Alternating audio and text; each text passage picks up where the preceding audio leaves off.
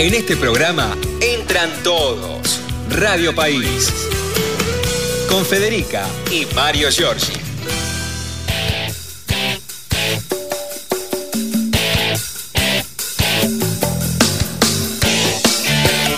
14 horas y 45 minutos. Eh, decíamos eh, en la venta en el programa que el CONICET eh, ha sido calificado como la mejor institución científica de América Latina por el ranking científico de Simago.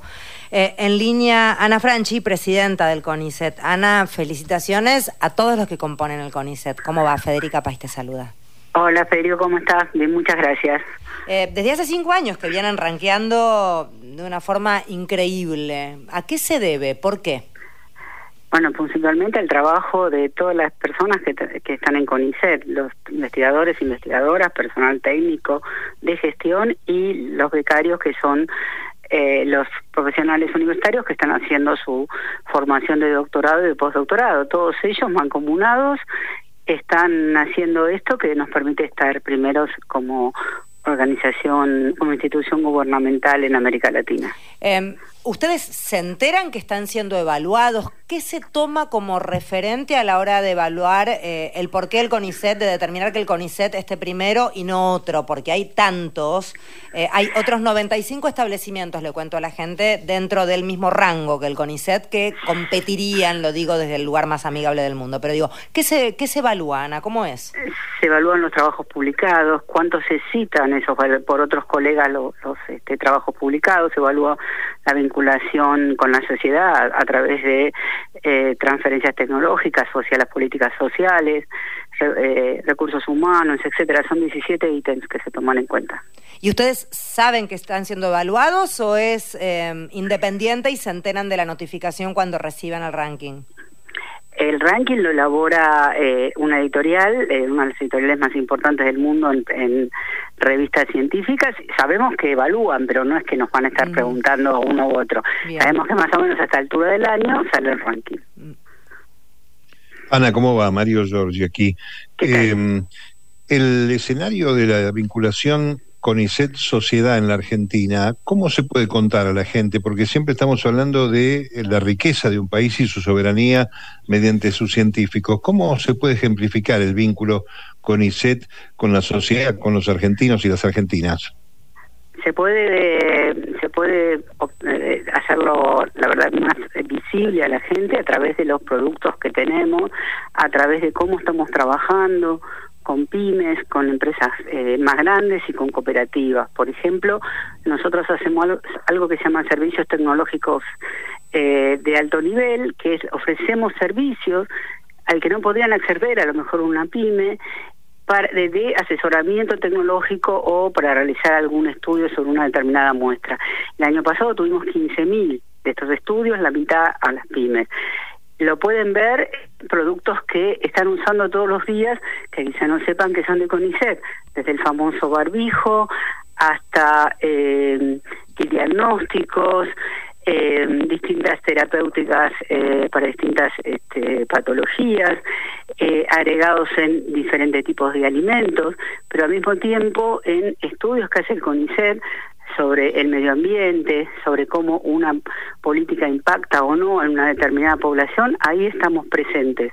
Y en estudios que están en camino, ¿no? Por ejemplo, el otro día este, salió en, en un medio en la provincia del Chaco, estamos trabajando con la cáscara del la la, la cáscara del arroz, que eh, es un tema ambiental, por un lado, cómo se elimina, pero nosotros estamos utilizando para mejorar la tecnología de los ladrillos. Esto se impacta, se trabaja con las cooperativas ladrilleras, estamos trabajando con cooperativas a lo largo y a lo ancho del país para mejorar la forma que trabajan, ayudándolos a organizarse y también dando valor agregado a sus productos. Eso es una de las tantas que está el CONICET. Tenemos el desarrollo de semillas que son más resistentes a la sequía y estas semillas este, hacen que una empresa con la que trabajamos cotice en la bolsa de Nueva York. Eh, tenemos próximo a, este, ser aprobado por ADMAT una vacuna contra el COVID, baterías de litio que serán presentados en pocos días y ahí estamos. Eh, bien, eh, es un buen dato porque cuando uno escucha que hay dirigentes y candidatos eh, que hablan de cierre, de para qué sirve y estas cosas, es bueno trasladarlo y que además hay una gran actividad privada vinculada con el CONICET como órgano rector en materia científica de la República, ¿no? Absolutamente, el CONICET no puede, por, por las características que tiene, licenciar productos. Todos los productos se licencian a, través de diversas empresas eh, y eso es lo que llega al público.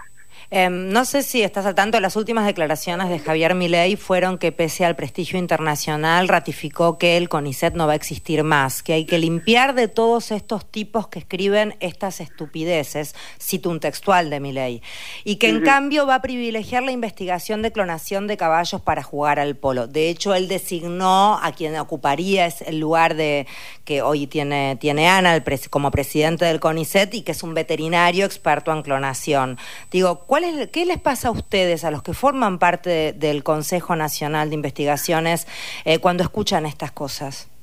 La verdad que nos preocupa, nos duele, pero también nos ocupa porque realmente salimos a mostrar lo que hacemos, lo que podemos hacer, a mostrar que la mayoría de los países que usan como ejemplo estos candidatos tienen una inversión muy fuerte, muy, muy superior a la Argentina en ciencia y tecnología, tienen mucha más cantidad de investigadores e investigadoras eh, en, sus países.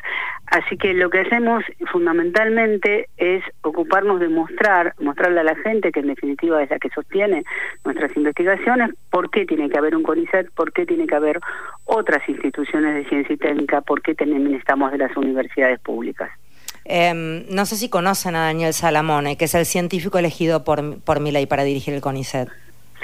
El doctor Salomón es un investigador principal del CONICET con un currículo muy valioso, pero nosotros pensamos que no importan tanto las personas, sino los proyectos. Un proyecto como el que propone el candidato es inviable eh, para la continuidad del CONICET y sobre todo para la continuidad de muchísimos proyectos de investigación, no importando la persona que presida eh, la institución. Eh, gracias, Ana, por hablar con nosotros. Reiteramos eh, las felicitaciones. Eh, nos parece importante destacar el lugar que el CONICET ocupa, no solamente en nuestra vida diaria, que la pregunta de Marito fue recontraoportuno, sino como es reconocido por en lugares de tanto prestigio a nivel internacional. Así que felicitaciones. Bueno, muchas gracias. Hasta luego. Ana Franchi es quien hablaba, presidenta del CONICET.